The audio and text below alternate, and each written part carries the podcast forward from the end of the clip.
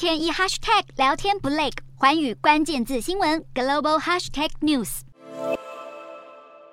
日本兵库县尼崎市政府官员在记者会上鞠躬道歉，有人这额头上的滴滴大汗似乎怎样也擦不完。事情到底有多严重？原来尼崎市政府将疫情补助业务外包，但负责的外包商男职员不止私自用随身碟存取四十六万名居民的个资，二十一号下班去居酒屋喝酒时，还把重要的随身碟搞丢。出包的包商员工说，他在回家的路上因为不胜酒力，在路边小睡一下，凌晨醒来时才发现包包。不见了，赶紧去报案。而随身碟内存有居民的姓名、住址、出生年月日、缴税金额以及生活补助等重要隐私，引爆各自外泄危机，也惹恼尼奇市市民。幸好警方已经在一栋大楼空地找到男子的包包和随身碟。资安专家表示，随身碟经过加密有一定程度的安全性，但如果密码不够长，还是有遭到破解的可能性。市府官员宣称，民众的海量个资并未外流，但险些爆发大规模资安危机，还是让当地民众感到相当不可思议。